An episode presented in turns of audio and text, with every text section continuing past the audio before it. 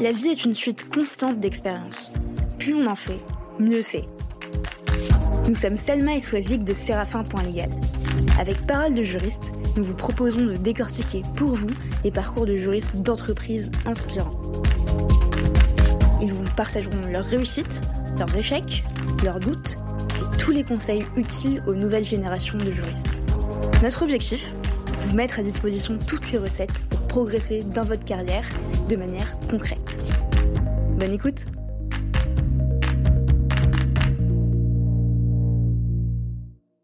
Bonjour Ricardo. Bonjour Ricardo. Bonjour Salma, bonjour Sazi. Écoute, on est très ravis euh, de t'avoir avec nous aujourd'hui sur euh, Parole de juriste pour plusieurs raisons. Alors, pour la petite histoire, moi, j'ai découvert ton profil sur LinkedIn euh, et j'ai tout de suite accroché en lisant la description euh, qui met en avant tes centres d'intérêt. Donc, je, je, vais la lire parce que c'est très important. Euh, dans tes centres d'intérêt, t'indiques vin et spiritueux, mixologie, art culinaire, produits du terroir, accords mets et vins, voyage, électronique, grand public, jeux vidéo, bref Sache que moi, mon cerveau s'est arrêté à produire du terroir et m'a dit, et, mon cerveau m'a dit, Selma, il faut absolument contacter Ricardo et le faire intervenir sur le podcast avec Swazik. Donc, euh, et Swazik pour le vin et spiritueux. C'est ça. Et on est extrêmement ravis de t'avoir parce que on va pouvoir évoquer une thématique qui est certes importante à mes yeux, mais je suis sûre qu'il doit l'être pour beaucoup de personnes euh, et notamment des juristes. Euh, c'est le sujet de l'expatriation que tu as vécu, que tu vis actuellement et que je vis actuellement également.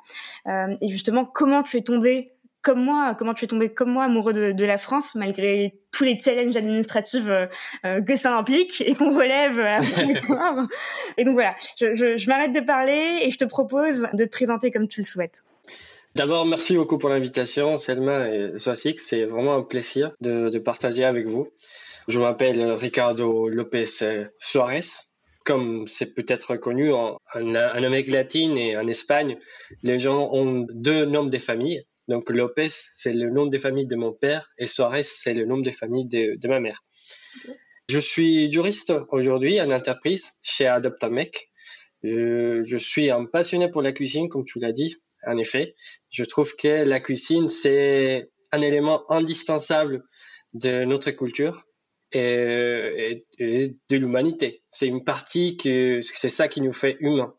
La, la, maîtrise du feu pour cuisiner et nous donner plaisir. J'adore la technologie, j'adore tout ce qui est innovation et j'adore les histoires de toutes les façons, au cinéma, dans les séries télé, la BD, euh, le jeu vidéo. Là où il y a une histoire, c'est vraiment très intéressant. Et retournant à la cuisine, la cuisine aussi, c'est plein d'histoires. Est-ce que tu te souviens de ce que tu voulais faire quand tu étais enfant? Tu voulais être chef cuisinier, auteur? Dis-nous tout. Alors, pas du tout. Quand j'étais euh, très petit, je pense que euh, j'étais très impressionné de, de, mes profs. Ces métiers d'enseigner un petit enfant à l'école maternelle, à l'école primaire, euh, après au collège, au lycée. J'étais vraiment très impressionné de ces métiers et euh, il y a eu notamment mon prof d'histoire euh, à l'école primaire que je trouvais très passionnant. La façon comment il nous transmettrait les différents événements historiques et comment ces événements ont un impact dans la culture et dans l'histoire de l'humanité en général. Et une grande coïncidence avec, avec lui, c'était mon, un prof de l'école primaire je vais changer après pour le lycée quelques années vraiment plus tard. Euh, je retrouve ce prof au lycée. Il s'est rappelé encore de moi. je me rappelle encore de lui. Et c'était vraiment très, très important. Bah, c'est vraiment un de mes profs que je me souviens le plus et avec qui je suis un peu en contact encore. C'était un modèle pour moi. Vraiment, et cette passion pour son métier, c'est quelque chose qui m'a marqué et c'est quelque chose que je continue à essayer de faire. On a souvent un, un prof qui nous marque euh, en primaire ou au lycée. Euh, c'était qui pour toi, Selma? Moi, c'était Madame Carpi, euh, professeure d'anglais au lycée Louis Massignon de Casablanca, qui nous écoutera. J'espère peut-être. D'ailleurs, je, je lui enverrai. J'arrive pas à la retrouver. Si certains d'entre nous sont inspecteurs privés, je sais pas, détectives privés, ils peuvent m'aider à retrouver Madame Carpi sur LinkedIn, sur Google ou autre part. je, je n'arrive pas à la retrouver. Ouais. Et moi, c'était mon prof de philosophie en terminale, Monsieur Klein, à Dax. Et, Ah, philosophie. Ouais. Ouais, c'était. J'en ai fait beaucoup euh, en, en terminale. Je devais en faire 20 heures par semaine. J'en faisais aussi à côté. Mais bon, ça m'a pas empêché de me planter au bac, euh, cela dit. Mais c'est pas grave. c'est vrai que je, je, bah, je suis d'origine colombienne. Je viens pas de la capitale non plus. Je viens d'une autre ville, s'appelle Bucaramanga. Et je pense que pour un prof, voir comment son élève qu'il a connu en, école primaire, dans une ville de taille moyenne, qui après est allé à la capitale, parce qu'après je vais travailler à la capitale et qui finalement va émigrer euh, en France. Ça, c'est quelque chose que qu'un prof va être très très ravi d'écouter de, de, ses anciens élèves. Et quand je parle avec lui, bah, pour l'instant, il m'a dit qu'il est content. et, je, j'aime bien partager avec lui euh, mes histoires, parfois des, des photos de, de voyages. Et c'est vrai que, que c'est intéressant de garder les contacts avec les gens qui, qui t'ont connu euh, depuis longtemps quand on a les chances et l'opportunité de le faire. Bien sûr. Et puis on, on, le salue. Je sais pas si tu as cité son, son, nom et prénom, mais tu peux le faire. Euh. Ah oui, c'est euh, Messi Juan Pablo Monsalve. On le remercie en tout cas euh, d'avoir été euh, présent pour toi et de t'avoir inspiré. C'est super important. Et justement, tu, tu disais que tu étais originaire de Colombie, que tu avais suivi tes études de droit en Colombie et, et, puis que tu es arrivé à Paris pour un échange à Assas. Tu me racontais il y a quelques semaines au téléphone que tu ne parlais pas couramment français avant d'arriver ici. J'imagine que tu as aussi dû te frotter, comme on le disait tout à l'heure, aux, joies de la préfecture, du titre de séjour, euh, et surtout au challenge, au-delà de ça, au challenge d'arriver seul et jeune dans un pays euh, et de devoir s'y intégrer. Euh, donc si tu veux, moi je suis vraiment curieuse, même si je l'ai vécu, de, de savoir ce qui t'a poussé toi vers, vers la France et pas un autre pays. Parce que typiquement, la, euh, la, Colombie, à part si je me trompe, n'est pas un pays de culture francophone. Et comment tu as euh, fait justement pour décider d'effectuer cet échange et comment s'est déroulé euh, cet échange d'un point de vue universitaire ou encore même personnel, si tu peux nous en parler? Oui, en effet, la, la Colombie n'est pas forcément une culture francophone comme serait peut-être le, Maroc ou d'autres pays avec une influence un peu plus poussée vers la France à l'origine, euh, la Colombie était une colonie de l'Espagne. Euh, historiquement, une grande partie de, l'Amérique latine, euh, ce sont des anciennes colonies de l'Espagne. Et c'est vrai qu'il y a aussi un rapprochement avec l'Espagne niveau langue. On parle espagnol, en Espagne on parle espagnol. Mais pourquoi la France? Je pense que c'est une destination entre le hasard et l'opportunité je savais quand je suis entré à l'université, je voulais faire une expérience à l'étranger euh, pendant mes études supérieures. Ça, c'était très important pour moi. Si je voulais vraiment me différencier en tant que professionnel, je me suis dit, avec un diplôme étranger, ça va être un atout. Et notamment un diplôme dans un pays qui ne parle pas l'espagnol. Parce que comme ça, euh, j'aurais pu, j'aurais l'opportunité aussi de me faire un challenge de apprendre une autre langue. Le hasard a voulu que quand je rentre à l'université de ma ville, euh, l'université euh, Pontificia Bolivariana, cette université m'a proposé, m'a présenté l'option de faire un double diplôme avec l'université Paris 2 Assas. Je parlais pas un mot de français dans l'époque. Je n'avais jamais vraiment été intéressé par la France per se. Euh, c'est vrai que côté culinaire, j'ai été toujours attiré par les techniques qui, qui finalement c'est d'origine française, c'est la France avec euh, Escoffier notamment qui, qui avait organisé mm. tout ce qui est une sauce et euh, oh qu'est-ce que c'est un plat principal et vraiment la partie technique de la cuisine c'est c'est finalement c'est d'origine française mais la langue je, franchement je parlais pas du tout ça c'était mon première année c'était la première année des, des facultés de droit et c'est cette année-là que je décide donc d'apprendre le français j'ai eu donc euh, plus ou moins deux, trois ans pour apprendre le français et apprendre aussi un peu sur la méthode euh, du système d'éducation en France. Quand j'arrive en France, je me rends compte de quelque chose, que le français réel a rien à voir avec les français qu'on apprend à l'institut. Dans la réalité, les gens ne parlaient pas comme ton prof des cours des langues. Le, prof des cours des langues a un accent beaucoup plus neutre et une cadence beaucoup plus facile à comprendre. dans la réalité, chaque personne a sa façon de parler. Et parfois, euh, c'est, ça peut être difficile à, suivre. Et puis, il y a toutes les façons de parler, les manières aussi à prendre en compte. Euh, il y a vraiment un côté culturel très intéressant. Et euh, une petite anecdote aussi, euh, quand j'arrive euh, à Paris dans l'année 2010, je, voulais prendre un, passe Navigo dès mon arrivée à Paris, parce que une amie m'avait dit le mieux c'est de prendre un pass Navigo, ça va te faire des économies et tu vas pouvoir l'utiliser pour tous les moyens de transport. Fais-le tout de suite quand tu arrives à, à, Paris. Je suis allé et au guichet, je demande un pass Navigo s'il vous plaît. Et le messier ne me répond pas. il y a quelque chose que je fais mal. Je, je me disais, mais qu'est-ce que je fais mal? Euh, j'étais avec une amie qui m'a dit Tu dois dire bonjour d'abord. ah oui Ah bah oui, oui, En, même temps, le, la malignité parisienne n'est plus à, à reconnaître. Et, c'est vrai que, j'avais pas l'habitude, de dire s'il vous plaît, parce que euh, c'est, l'habitude standard, mais euh, commencer par bonjour systématiquement, je l'avais pas. Et c'est vrai que dans des films, par exemple Midnight in Paris, il faut aussi ces réflexions-là, qu'en France, tu dois dire bonjour, euh, même si c'est pour faire une question rapide, pour poser une question rapidement. C'est, très important de, commencer par les bonjours. Donc, ce type de choses, c'est, tu l'apprends quand tu arrives vraiment dans les pays. Mm. Et puis, en milieu universitaire, tu dois apprendre aussi un peu l'argot de comment les gens parlent à, l'université. Dans cette époque-là, il était très à la mode de parler avec le langage SMS à chaque mm-hmm. fois. je, je parlais pas comme ça non plus. Donc déjà, je, devais faire gaffe pour bien écrire les français et en plus, je devais apprendre à écrire un langage SMS pour communiquer avec mes camarades de classe.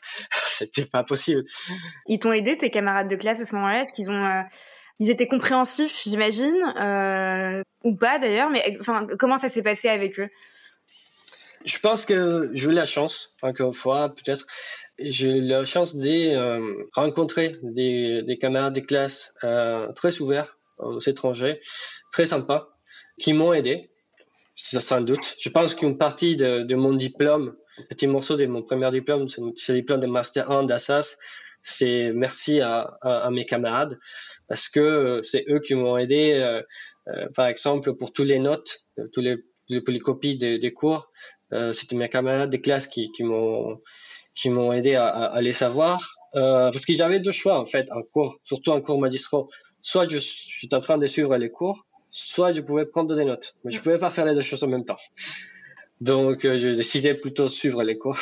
Mais déjà, quand, quand on maîtrise la, la, langue en fac de droit, mais je pense aussi dans d'autres euh, facultés, c'est hyper compliqué de à la fois comprendre et de noter en même temps, donc de suivre et de, de, noter en même temps. J'ose même, j'ose même pas imaginer euh, pour toi qui maîtrisais quelques notions, qui ne parlait pas la langue couramment, comment tu as dû être perdu sur ton, ton premier cours en, amphithéâtre. Te demander ce que tu faisais là.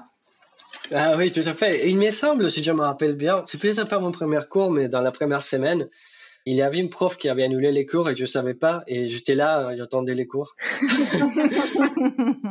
Après, ils m'ont expliqué qu'il fallait regarder les tableaux qui disaient les cours qui étaient annulés et, et puis savoir pour connaître le jour de rattrapage. Mais oui, il y a des petites choses comme ça. il, y a, des profs qui parlent très vite aussi. Mais on a, j'ai eu un prof aussi euh, à qui je dois mon diplôme parce que il a pris un peu de son temps pour euh, faire quelques ateliers avec les étrangers. Donc, euh, il nous a donné quelques pistes euh, sur comment répondre les questions, quelle est la méthode d'écriture. Parce qu'il faut savoir aussi que, en plus de la langue, en France, la façon de d'écrire est différente. Tu as toujours la méthode de deux parties, de sous-parties, éviter de faire une conclusion à la fin c'est pas comme ça que j'avais appris. Moi, à la fac en Colombie, c'était faites des parties logiques, deux, trois, peu importe, et toujours une conclusion. Si vous n'arrivez pas à faire une conclusion, ça veut dire que tout votre développement que vous avez effectué vaut rien. Et en France, c'était au contraire, ne faites pas du tout une conclusion, laissez plutôt des questions ouvertes après de, votre euh, réflexion.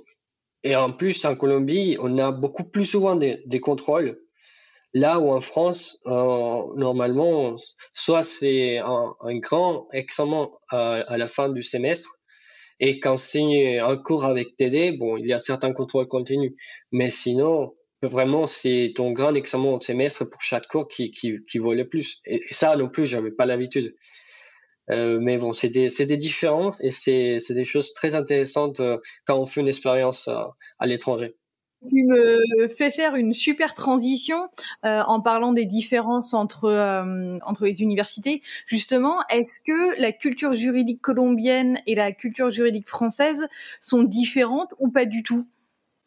La France a une forte influence euh, en Colombie, et notamment parce que, vous le savez, il existe dans le monde deux systèmes, c'est les systèmes de droit civil et les systèmes common law. Et la Colombie fait partie plutôt du système des droits civils. En, plus, les, codes civils colombiens est inspiré du code civil des Napoléons. Pour la petite histoire, le code civil des Napoléons a été importé en Amérique latine. Euh, au début, si je me rappelle bien, c'est au Chili. Et des Chili, il va commencer à être exporté par, par toute l'Amérique latine. Donc, on a vraiment une forte influence. Euh, euh c'est la loi et la constitution qui sont la base du, droit colombien.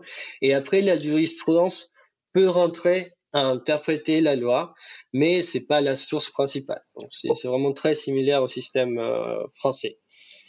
Une chose qui, qui m'a choqué par contre, surtout quand je faisais des TD, la première fois que je préparais mon TD, j'ai pris les fiches qu'il fallait lire pour le TD je me suis rendu compte que la décision, l'arrêt de justice en France faisait une seule page. Et, là, j'étais choqué parce que je comprenais pas pourquoi c'est une seule page. En Colombie, c'est pas une seule page. En Colombie, c'est beaucoup plus de pages.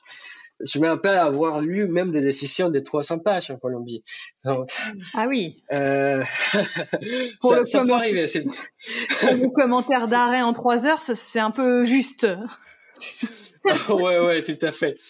Et ça aussi, c'est une différence, euh, euh, surtout quand, quand le chargé des TD te dit, bon, cette décision, vous l'avez lu, quand vous avez rendu compte, c'est une application du principe des X, et cet arrêt aussi a développé les principes euh, Y, et il t'a donné des conclusions et des choses que tu disais, mais où il, où il a sorti ça? Je vois une seule page. Vous, l'article, vu les faits, la décision est telle. Euh, ça, c'était, tout un défi. Euh, une autre différence très intéressante du, côté, on va dire, juridique, plus pur, c'est euh, le Conseil constitutionnel français et la Cour constitutionnelle colombienne. Ce dans chaque pays, ce sont les organes qui vont vraiment faire la veille pour la protection de, de, des droits et notamment pour le respect de la Constitution.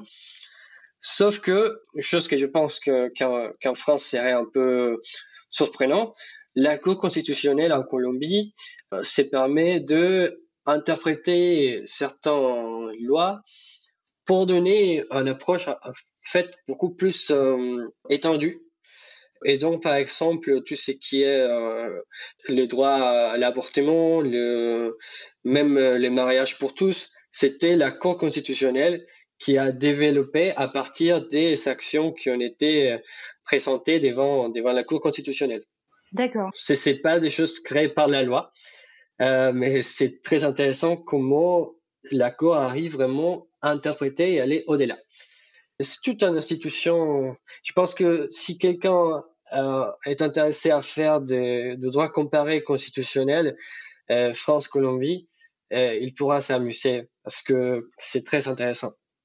Je, suis sûre qu'on peut trouver pas mal de ressources à la bibliothèque Cujas euh, près du Panthéon. Que ah oui, Cujas. On connaît Cujas, on connaît tous Cujas, pour les, enfin pour les Parisiens. Pour les Parisiens, oui. Les Parisiens, en tout cas. Cette magnifique bibliothèque où il fait bon euh, travailler euh, en été quand il fait 40 degrés. ah. Et justement, tu es arrivé en France pour, pour faire cet échange et ensuite tu es retourné en Colombie, c'est-à-dire que tu ne t'es pas installé définitivement en France après après l'échange. Tu as été très sympa et je le dis à nos auditeurs, tu m'as fait une timeline de tes allers-retours parce que j'étais un peu perdue et, et, donc merci encore.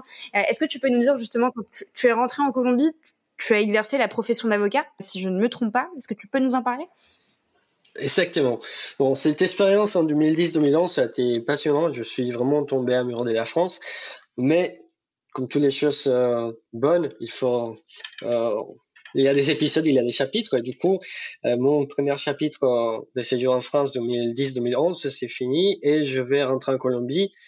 J'obtiens mon diplôme d'avocat et j'ai l'opportunité de rejoindre un cabinet de probité intellectuelle, c'est le cabinet Cavillier Abogados, notamment dans les domaines euh, que j'étais intéressé parce que le domaine de la probité intellectuelle m'a toujours attiré, euh, notamment parce que c'est lié avec l'innovation, les technologies, la création, et ce sont euh, des choses qui, qui, qui m'attiraient beaucoup. Quelque chose qui m'est arrivé pendant cet entretien d'embauche. Déjà, je, je, c'était un cabinet à la capitale, donc je, je juste des, prendre l'avion pour aller à la capitale. Et je passe cet entretien d'embauche un peu euh, en mode euh, rush. Et l'RH m'a dit, bon, je sais que tu n'habites pas à Bogota, donc on va essayer de faire tous les entretiens RH, manager, etc. le, même jour. Et euh, quand j'étais avec celui qui deviendrait mon responsable de l'époque, on commence à, discuter et euh, il, me demande où est-ce que j'avais étudié à, Paris. Je lui dis à Paris 2. Il me répond à moi si je, fais une année à Paris 2. Ok. et mais vous, vous c'était logé où exactement? Et j'étais dans un foyer étudiant euh, à rue des Sèvres. Ah, rue des Sèvres, oui, euh, près du Bon Marché. Oui, ah bah j'étais là aussi. C'était une, une, très belle coïncidence euh, dont j'étais embauché aussi à la fin. Ah Forcément. Bravo. Je trouve que travailler en cabinet, c'est vraiment très formateur. On a une diversité de projets, on apprend à être très organisé. Et j'étais inspiré par, par mes deux responsables qui m'ont vraiment appris beaucoup de choses. Et j'ai eu l'opportunité en plus de continuer à travailler en français. J'avais l'opportunité vraiment de continuer à, travailler en français, particulièrement à l'écrit, et aider à développer mes compétences en, en langue et en, droit de la propriété intellectuelle. Ah oui, forcément. Ah, je sais. On est d'accord, ça que c'est vraiment. On pourrait dire que la meilleure spécialité. C'est ce que j'allais dire. Tu m'ôtes les mots de la bouche. J'espère que seules des, personnes, des juristes euh, en pays nous écouteront, parce que pour tous les autres, euh, c'est pas très sympa. On n'a pas dit que les... on a dit que la nôtre était meilleure, c'est tout. Et Ricardo, donc tu t'exerces, t'as exercé combien de temps exactement en tant qu'avocat? Trois ans, c'est ça? Euh, Trois ans, trois ans et neuf mois, je pense, plus ou moins. D'abord, j'étais en charge de tout ce qui était affaires étrangères, et après, j'étais plutôt en charge de tout ce qui était droit des marques et euh, droit d'auteur en Colombie. C'est hyper intéressant, euh, en tout cas ce que tu nous dis, de, nous dire justement que le cabinet d'avocats euh, t'a beaucoup apporté et tu nous parles aussi de, de pluralité des dossiers. Euh, on, a évoqué, on a évoqué ce sujet avec euh, d'autres invités euh, qui justement bah, ne retrouvaient pas l'aspect dossier à gérer tout du long, c'est-à-dire du début jusqu'à la fin. ils n'avaient pas de visibilité sur la partie opérationnelle, donc c'est ton point de vue est, super intéressant. Et est-ce que tu peux nous dire justement à quel moment tu as eu ce switch en te disant bah, je, quitte la robe et la profession d'avocat et je, je vais devenir juriste d'entreprise. Je sais qu'avant, tu es quand même passé par une autre expérience qui, qui est juste incroyable Euh, est-ce que tu peux nous parler de cette période-là de ta vie? Euh, Oui, en effet, l'expérience qui est un peu en, milieu, comme, on disait avant, bah, je suis en, fin de la cuisine, de, vraiment des, bons produits, euh, de connaître un peu plus de la culture. Je cuisinais vraiment depuis que je suis très petit, avec ma grand-mère, ma mère, mes tantes. Vraiment, une, anecdote que, ma mère adorait raconter, c'est que quand j'étais vraiment très très petit, j'aimais un gâteau à la carotte qui ma, que ma grand-mère faisait, mais on n'habitait pas dans la même ville. On habitait près de la côte Caraïbe et ma grand-mère habitait à, à Bucaramanga, que c'est ma, ma, ville natale. Un jour, euh, ma mère va découvrir que j'étais en train de, de couper des, des carottes que j'avais mis dans un bol plastique et que j'avais mis ce bol plastique au four. Euh, donc, vous imaginez qu'est-ce qui s'est arrivé après au bol plastique. J'ai pas eu mon gâteau à la carotte de ma grand-mère. J'ai pas, j'ai pas réussi à les faire, notamment. Mais voilà, ces gâteaux à, la carotte euh, de ma grand-mère, c'est emblématique. Et je pense que cette histoire montre vraiment mon, intérêt pour la cuisine. J'avais cité dans un moment donné, quand, quand je finissais mon, mon bac, c'était une de mes options de faire l'école de cuisine. Je ne l'ai pas fait. Euh, je, fais la, fac des droits. Franchement, je ne pourrais pas vous dire exactement pourquoi. Mais j'avais plus sûr. En fait, quand, on finit le bac, on ne sait pas exactement que ce qu'on veut faire. J'avais fait une liste de, choses que je pourrais faire. Au final, je, je décidais de d'aller à la fac des droits, mais je me suis dit, je vais faire quelque chose encore avec la cuisine, je vais continuer à cuisiner, et je l'ai fait. Et après deux ans euh, dans le cabinet d'avocat, je me suis dit, euh, je vais faire une autre chose. Et euh, j'ai décidé d'aller en, en, Argentine pour faire une année d'études en cuisine. Ce qui est intéressant, c'est qu'en même temps que je décide ça pour faire un peu un break, et en parlant avec ma responsable, elle m'a fait un, un vote de confiance. Je pu travailler à distance du coup, c'était une première expérience en télétravail 100% depuis l'Argentine pour la Colombie. Le matin, j'étais avocat. Les après-midi, j'étais étudiant de cuisine. Ah, ça veut dire que tu, tu, tu as continué d'exercer euh, en même temps que tes études dans Exactement. Ok. Ah oui. Ça devait être un sacré rythme. oui, c'est une idée de fou. Je remercie toujours à, ma responsable, à mes collègues et notamment aussi à l'équipe des, des paralégales parce que c'est vraiment la clé pour la réussite, c'est, c'est travail en équipe, c'est synergie, cette communication pour pouvoir faire du télétravail. Euh, c'était très très important et maintenant qu'on fait du télétravail à cause de, du Covid, disons que euh, que je, ces leçons-là, je les ai euh, appliquées, repris à la situation actuelle. Et puis la, la cuisine était vraiment très intéressante. Euh, ça, ça t'apprend la, la, discipline, ça t'apprend à être plus organisé, ça t'apprend la technique, la précision, la créativité et aussi expérimentation.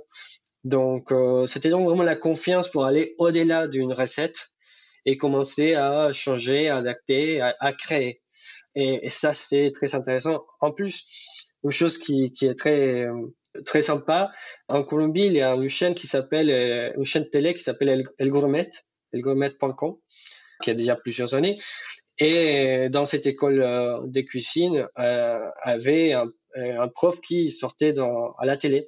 Euh, donc du coup, j'ai eu l'opportunité de les croiser aussi. Génial. Et en réalité, en Argentine, l'Argentine, historiquement, c'est un endroit avec une grande influence euh, vraiment, incroyable de, côté européen, des immigrations très récentes, euh, là où le reste de l'Amérique latine, euh, bah notamment la Colombie, euh, tout ce qui n'est pas très au sud, a vécu des immigrations principalement dans la période de, de colonisation et un peu après aussi. L'Argentine, l'Uruguay, le Chili aussi un peu, ont vécu des immigrations encore plus récentes. Euh, donc c'est une expérience assez intéressante au niveau culturel aussi. Et je pense qu'à visiter aussi l'Argentine. Il y a un épisode euh, d'une série qui s'appelle Les Tribulations culinaires de, Phil sur Netflix, qui, euh, qui parle justement de ces influences européennes dont tu nous parles euh, au niveau de l'Argentine et qui est super intéressant à voir. Donc je, je le rajouterai en, description de l'épisode si ça intéresse certains d'entre vous.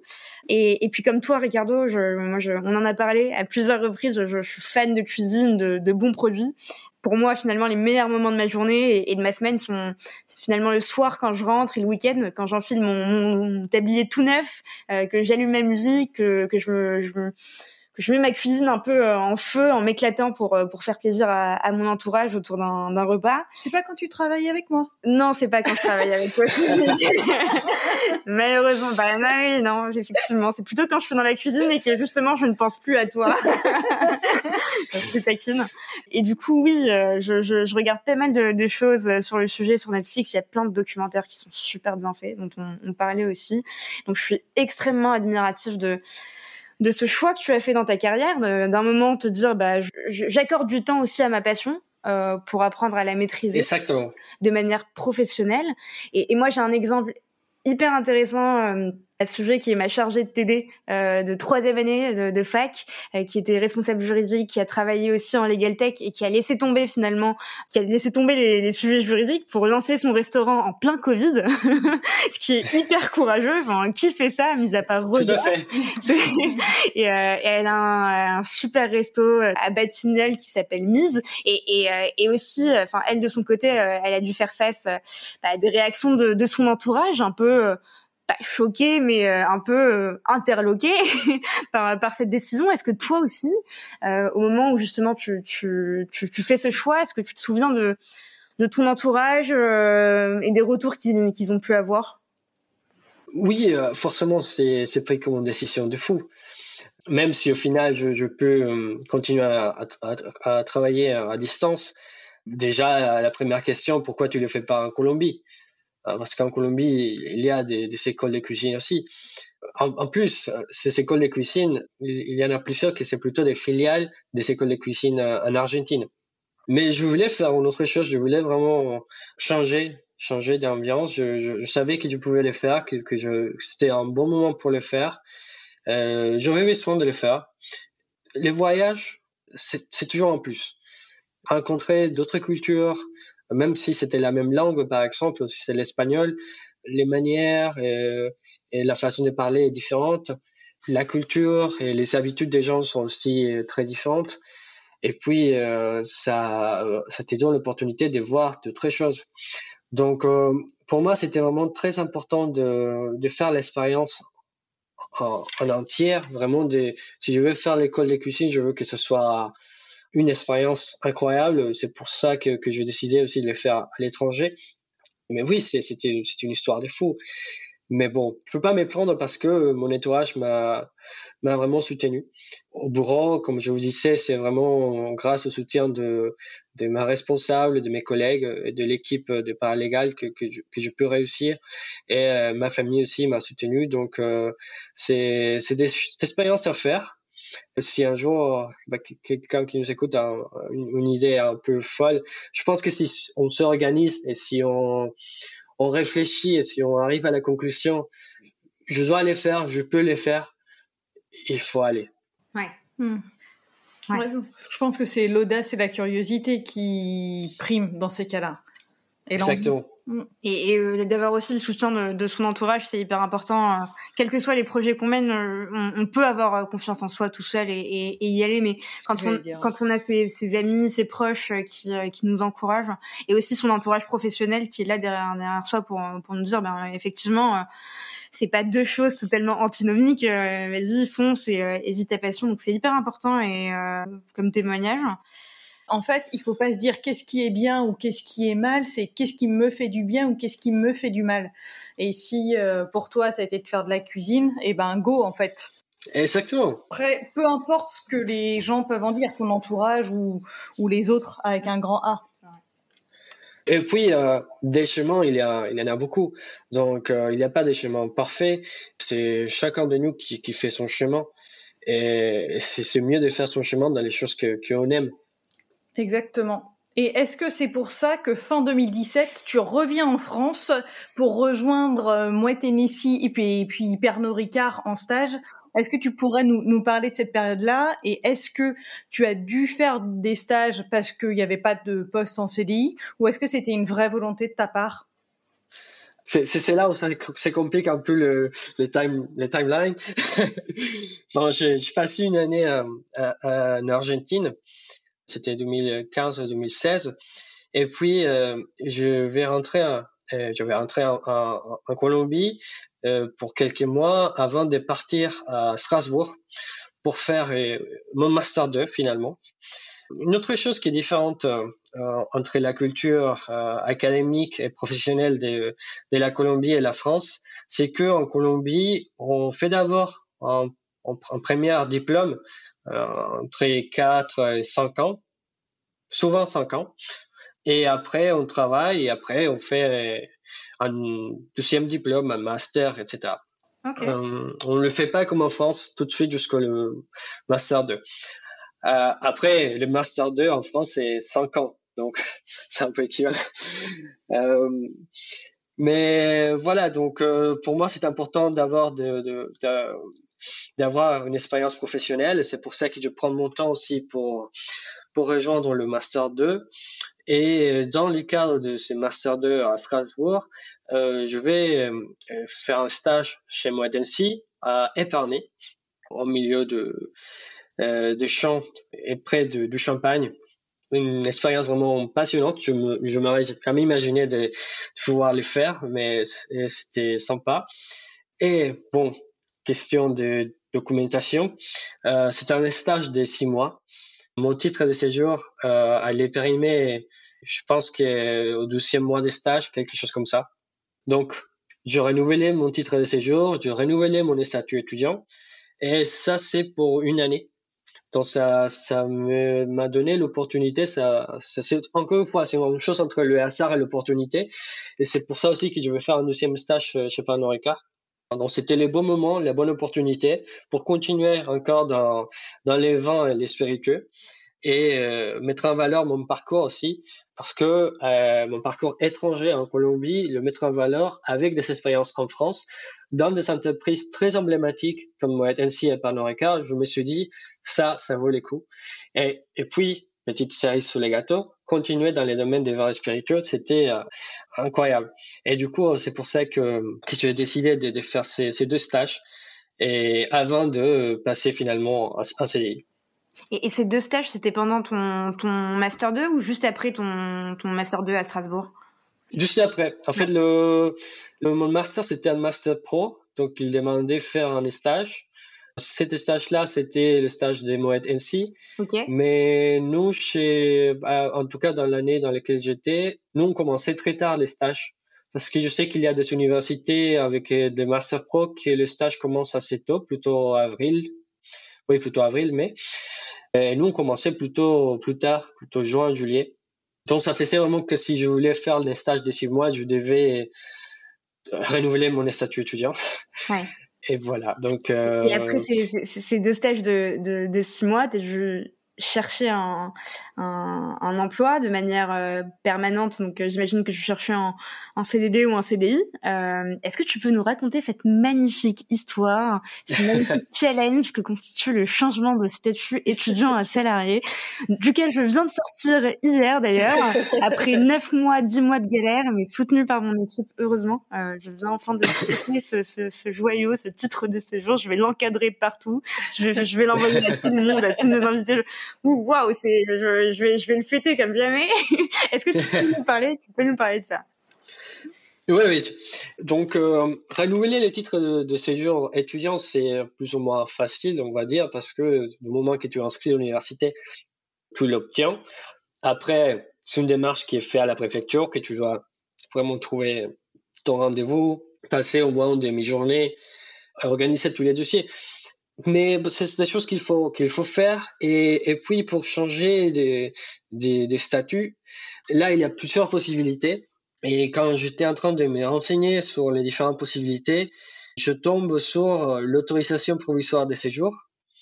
Je fais ça d'abord. Avant de passer à les statuts salariés, je vais demander une autorisation provisoire de, de séjour. Un étudiant étranger qui cherche euh, un, un travail Euh, et l'avantage de, de passer avec, euh, on appelle ça APS, peut-être que tu connais. L'avantage de passer avec l'APS, c'est que tu peux signer et commencer à travailler dans ton nouveau contrat sans avoir besoin d'attendre le, le changement de statut officiellement à salarié. Parce que normalement, si on fait les changements des étudiants à salariés directement, il est nécessaire d'attendre d'abord l'autorisation de travail qui va autoriser le changement de statut pour pouvoir commencer à travailler. Donc, pour éviter cela, euh, le mieux c'est de demander à l'APS. Euh, une chose intéressante que je ne savais pas, c'est que l'APS c'est donné tout de suite. Le même jour qu'on va à la préfecture, ce jour-là, on obtient l'autorisation provisoire de séjour. Donc, euh, s'il y a des étudiants étrangers qui, nous écoutent, je vous encourage à ne pas hésiter à, demander l'autorisation provisoire de séjour si vous avez un, projet pour rester un peu plus longtemps en, France. Ça change un peu les conditions selon la, la nationalité, mais dans mon cas, c'était une année, si je ne me trompe pas. C'est une durée d'une année. Du coup, ça, ça te rallonge un peu le temps pour trouver le CDI ou le CDD En plus, avec l'APS, tu peux faire un CDD de six mois sans changer de statut. C'est quand même intéressant. Mais c'est le type de choses que on pas en faisant. Et voilà, c'était ça les chemins. Ça fait des, des rendez-vous qu'on doit chercher à la préfecture. Selon la préfecture, parfois c'est rapide, parfois c'est plus compliqué. Pour l'APS, j'étais déjà à Paris et euh, la préfecture a une antenne à la cité universitaire qui est dédiée aux étudiants étrangers. Et euh, là-bas, on trouve des interlocuteurs qui peuvent aider euh, aux, aux, étudiants vraiment qui, qui ont des projets pour rester un peu plus longtemps. Et puis, euh, cette, euh, cette démarche de, de, titre de séjour salarié, bah, c'est que pour la première année. Et après, il faut le renouveler. ah bon?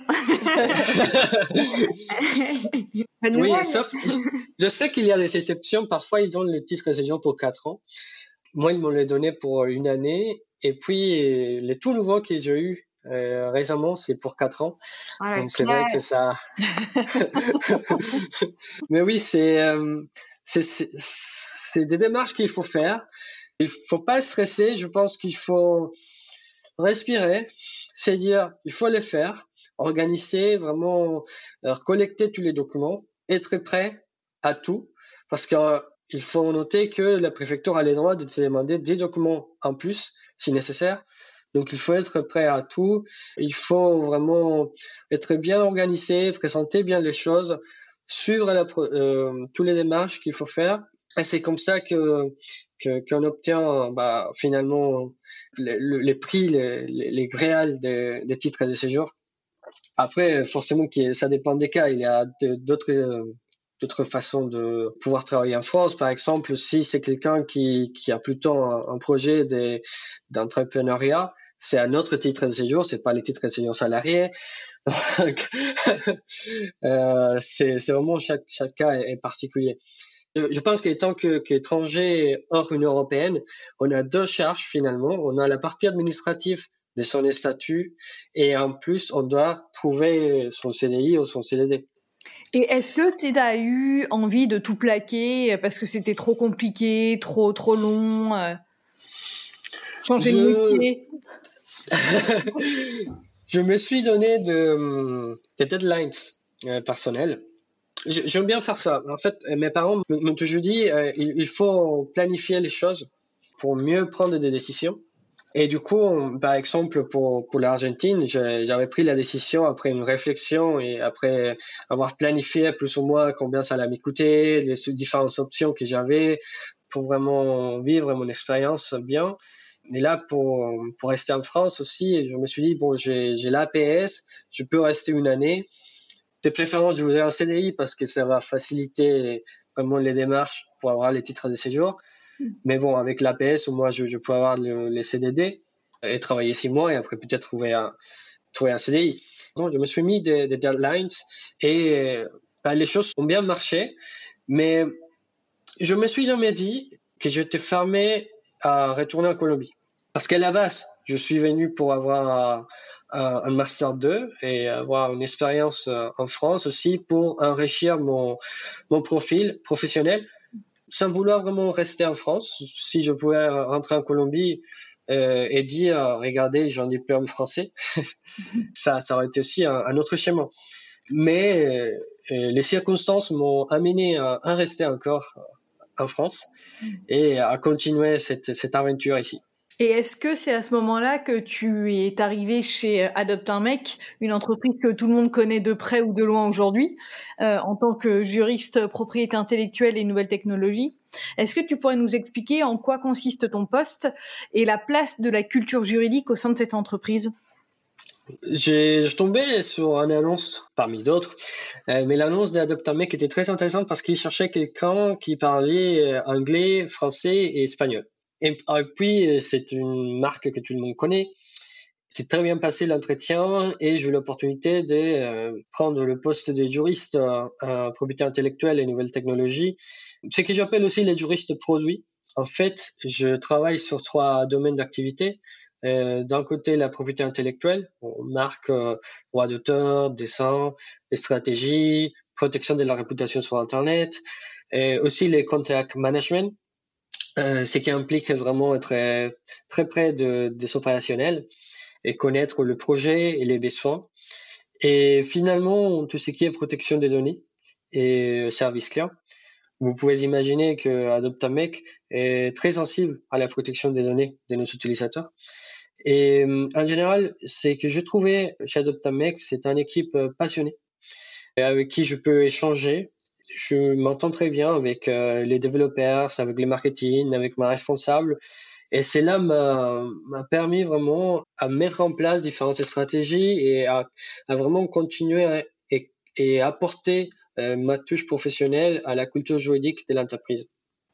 Et est-ce qu'il y a des documents que tu as rédigés justement pour sensibiliser les opérationnels ou c'est vraiment de l'échange informel mais qui sert au, quotidien? Euh, Les deux. Mm. Euh, un de mes projets, c'était de mettre en place une petite formation. Je trouve que ça, c'est très important, de faire une formation à l'année, par exemple et dans, dans cette petite formation présenter euh, l'équipe juridique, qu'est-ce qu'on fait, pourquoi pourquoi c'est important de prendre en compte euh, euh, le juridique pour les différents projets, comment on peut travailler ensemble.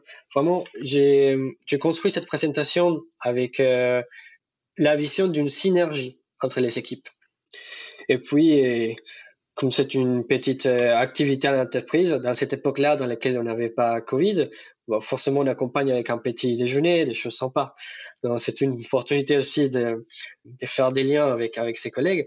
Et puis en continu, il faut toujours, je pense, euh, parler avec ses collègues, savoir un peu plus, s'intéresser sur qu'est-ce qui fait les marketing, qu'est-ce qui fait les services clients, se dépasser un peu de, de la profession juridique telle qu'elle et aller au-delà. Et ça, c'est très important, notamment dans un poste juriste en entreprise. Je trouve que un point positif, c'est qu'on est plus près du produit, euh, de la marque. Et un défi, c'est qu'il faut être près du produit et de la marque. C'est vraiment en connaissance les produits et en connaissance ce que nos collègues font qu'on peut répondre aux besoins business, techniques et juridiques de l'entreprise. Ouais, c'est extrêmement important de la communication et la circulation d'informations.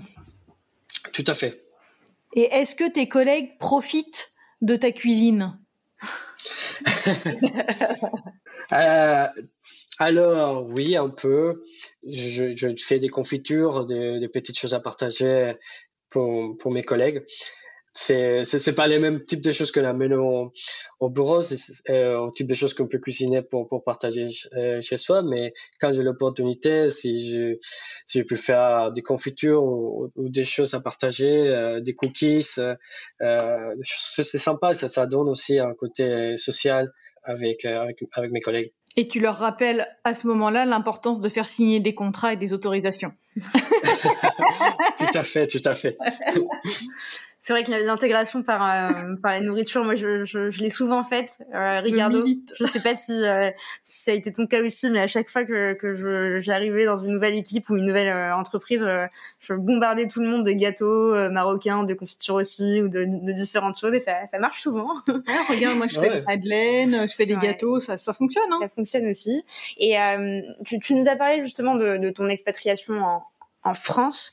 Est-ce que tu peux euh, parler de enfin pour les personnes qui souhaiteraient, pour les juristes qui souhaiteraient euh, s'installer en Colombie.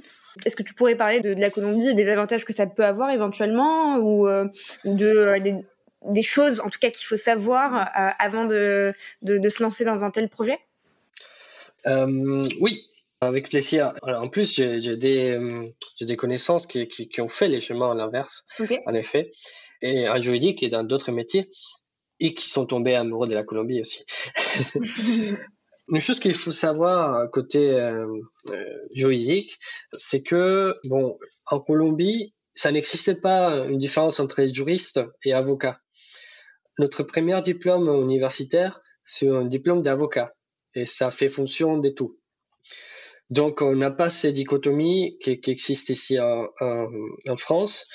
L'avantage, c'est que avec euh, un titre français, vous pouvez euh, travailler en Colombie comme conseil, on va dire comme conseil juridique. Mais si vous voulez être avocat, il y a une démarche à faire euh, d'équivalence. Apparemment, c'est pas très difficile, de ce que j'ai entendu. Il y a une chose qui, et ça, c'est aussi une différence entre les styles académiques euh, colombiens et les styles académiques français. Vous, en fait, si je ne me trompe pas, quand vous demandez la convalidation du titre euh, français en, en Colombie, vous allez passer à un QCM. Je pense qu'il y a une partie que c'est écriture, mais principalement, il me semble que c'est un, un, QCM à faire si vous voulez vraiment exercer comme avocat. Mais si vous voulez simplement être un conseil juridique, ça va, ça va donner la valeur, mais je pense que c'est aussi important de parler avec euh, le futur employeur euh, si c'est vraiment nécessaire. Donc ça c'est un point à prendre en compte, mais c'est une, petite démarche à faire. Sinon, normalement aussi, comme en France, euh, l'entreprise doit faire euh, une démarche pour aider à obtenir le, visa de la personne. Mhm. Mais bon, tout ça, c'est la partie administrative. Et c'est que le, les retours que j'ai eu, c'est que c'est assez facile. Je ne sais pas parce que je l'ai pas vécu dans l'autre dans l'autre sens, mais, mais oui, c'est c'est quelque chose à faire. il y a il y a beaucoup de, de cabinets d'avocats en Colombie.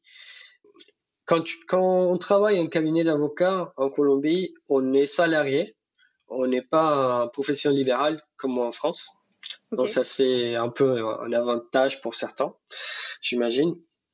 Euh, et après, aujourd'hui, il y a vraiment un intérêt pour, continuer euh, les, développements de l'industrie. Et je pense qu'il y a pas mal d'opportunités. Et Business France est très actif en, Colombie. J'ai eu l'opportunité de, de, travailler avec eux aussi un peu quand j'étais avocat en Colombie. Bon, je pense que, que c'est, c'est intéressant. Il faut savoir, côté pays, qu'il n'y a pas de saison en Colombie. Donc, euh, soit il fait chaud, soit il fait froid toute l'année. Euh, à vous de choisir. À la capitale, il fait froid. À la capitale, il fait 18, 16. Mais si vous voulez chaud, il faut aller Medellín, que c'est une autre ville très euh, très connu et, qu'il faut visiter. Je conseille euh, visiter Medellín. Euh, là-bas, il fait plutôt 22, 23, donc c'est, c'est un peu plus chaud. Chez moi, à Bucaramanga, il fait 27. Ah oui, d'accord. 28, 29. donc c'est, chaud toute l'année. Et puis, c'est toute une aventure. on parle espagnol. J'ai entendu parler qu'on parle l'un des meilleurs espagnols du monde. À voir. Forcément. On a une cuisine très variée, euh, avec pas mal de, de plats mijotés, euh, pas mal de soupes. Il y a une, une street food aussi très intéressante. On, on, mange souvent des empanadas, euh, qui peut-être euh, vous connaissez du Mm. Euh, parce qu'il y a l'Argentine qui fait aussi, et l'Espagne notamment qui fait aussi des empanadas. Nos empanadas sont un peu différentes parce que c'est souvent frit. Et là, en Espagne et en Argentine, c'est plutôt au four. Mais bon, euh, c'est toujours bon. C'est toujours meilleur, frit, on est d'accord. on, on, peut le dire, Ricardo, n'hésite pas. Et puis, euh, on adore le riz, on mange beaucoup de riz. Euh, on mange un peu moins de pain qu'en France. Ce sont des choses qui, euh, qui est différentes aussi. Euh, et vous trouverez la viande, le fromage, pas au même niveau qu'en France. On préfère, je pense qu'en Colombie, on trouve souvent des fromages plus frais et pas des fromages très affinés. Une autre chose importante et quelque chose que pas mal de gens me disent, les fruits. Comme il n'y a pas de saison, il y a des fruits toute l'année. Et, ça, c'est très bien, c'est incroyable. ce qui est génial avec Ricardo, c'est qu'on peut commencer par parler juridique et pourquoi s'installer, enfin, quelles sont les, démarches et quel est le contexte juridique et les opportunités business et finir par parler de, de, de fruits et on voyage. Et, euh, et c'est génial. Et, et d'ailleurs, j'espère que tu, tu es sollicité par l'Office du tourisme. De... tu fais très bien le, job.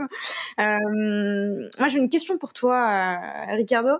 Euh, je voulais savoir quels étaient les challenges ou les objectifs que tu voudrais réaliser euh, et qu'on pourrait te souhaiter pour la suite de ta carrière.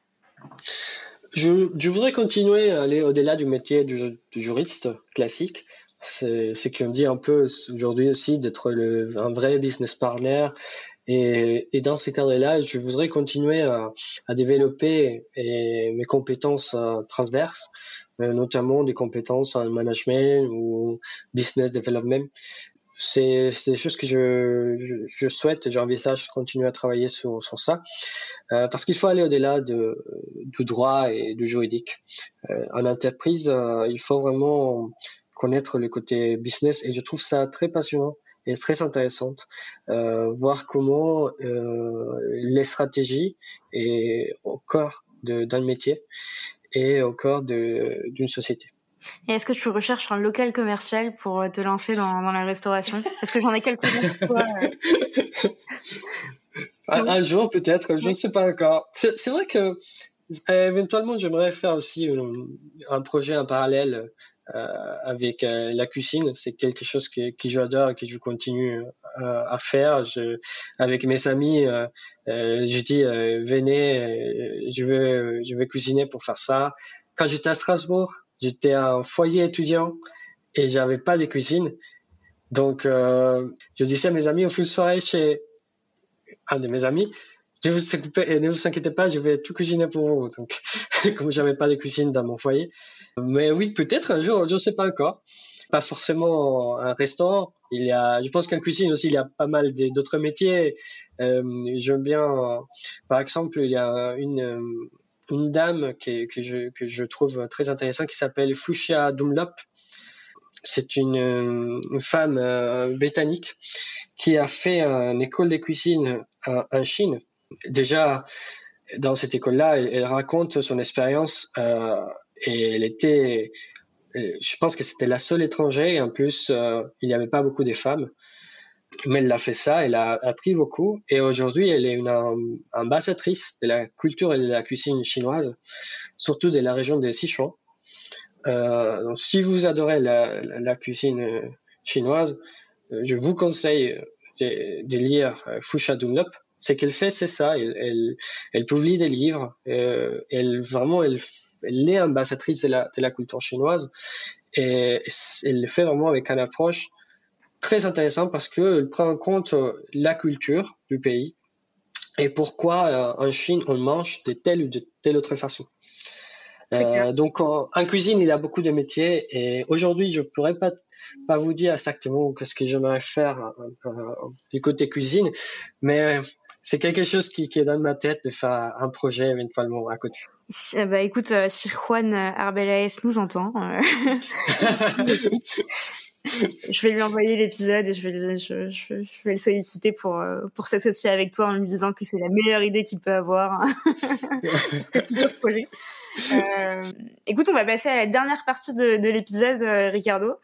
Euh, je vais te poser quatre questions et je te propose de me répondre du tac au tac. D'accord. Super. Si tu devais révolutionner un processus métier, quel serait-il?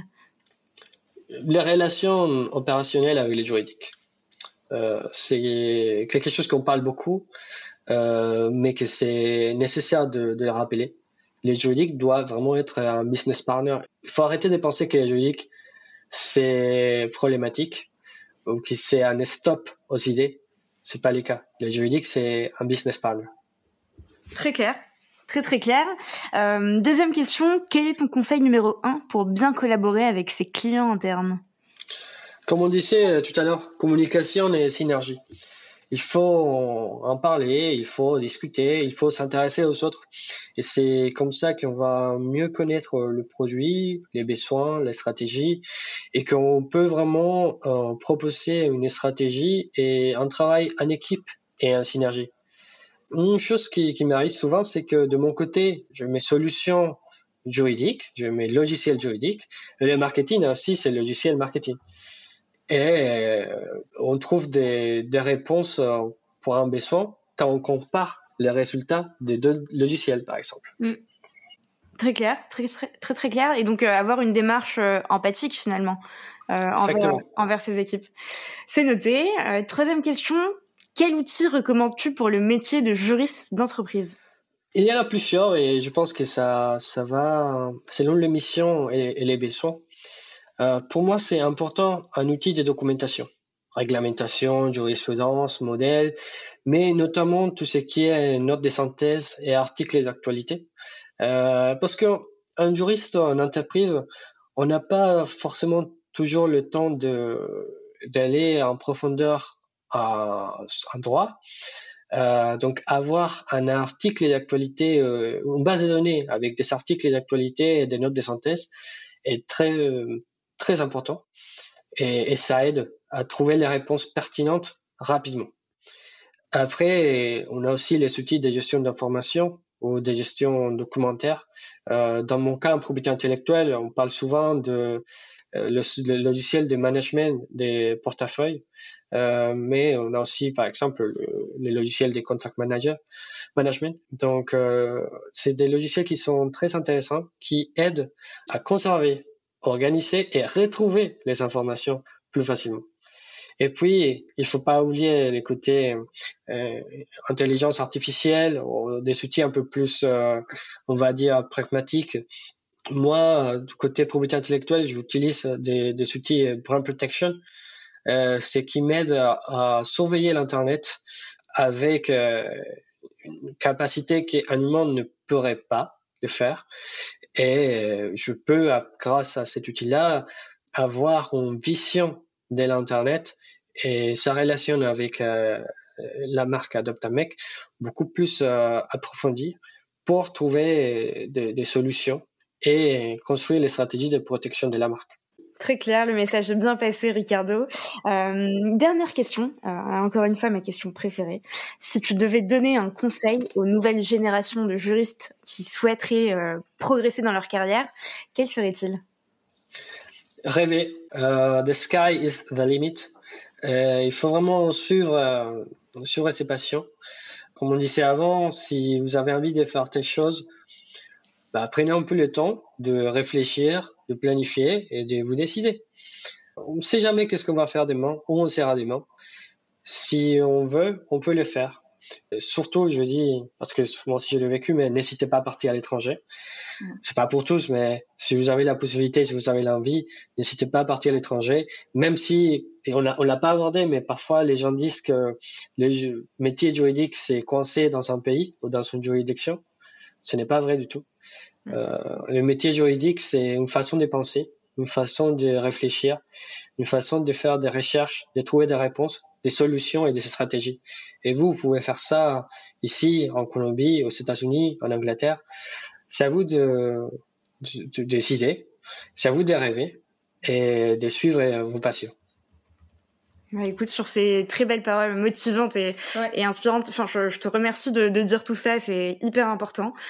On a passé un très bon moment encore chez Ligament avec euh, avec toi et, et merci d'avoir partagé tes, tes expériences sur euh, sur sur ton arrivée en France, au-delà du titre de séjour, mais comment tu as fait justement pour euh, pour t'intégrer au fur et à mesure et euh, et c'est hyper précieux. Et d'ailleurs, si ça t'intéresse, euh, dans les jours à venir, je vais probablement, mais maintenant que je le dis, je vais devoir le faire, publier un une sorte de centre de documentation, mais très très bref sur, euh, enfin contenant l'intégralité des informations pour faire euh, ces démarches de changement de statut étudiant à salarié. Je, je dis pas que je vais refaire servicepublic.fr, mais en tout cas mettre les, les documents qui moi ont pu m'aider, par exemple pour relancer relancer le, la préfecture quand c'était nécessaire pour constituer des preuves euh, quand il le fallait, euh, ou encore, euh, en tout cas, l'intégralité des documents à présenter, les bonnes pratiques, les choses à savoir, ce qu'il faut budgéter, combien ça coûte. Enfin, donc si ça t'intéresse, je te l'enverrai avant et tu pourras, si, si, tu le veux, rajouter des, des, petits éléments. Avec plaisir. Et puis encore une fois, merci. Merci beaucoup. Ah, merci à vous. C'était un plaisir. Merci. À très bientôt. À très bientôt. Merci. À bientôt.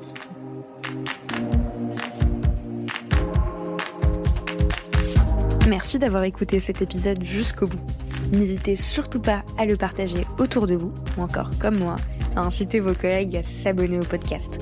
Si l'épisode vous a plu, laissez-nous 5 étoiles ou un commentaire, ça nous fait toujours extrêmement plaisir de lire vos retours. Enfin, si vous souhaitez découvrir comment Séraphin Légal révolutionne le secteur du contract management grâce aux nouvelles technologies, rendez-vous sur séraphin.légal, section Demandez une démo. Merci encore et à très vite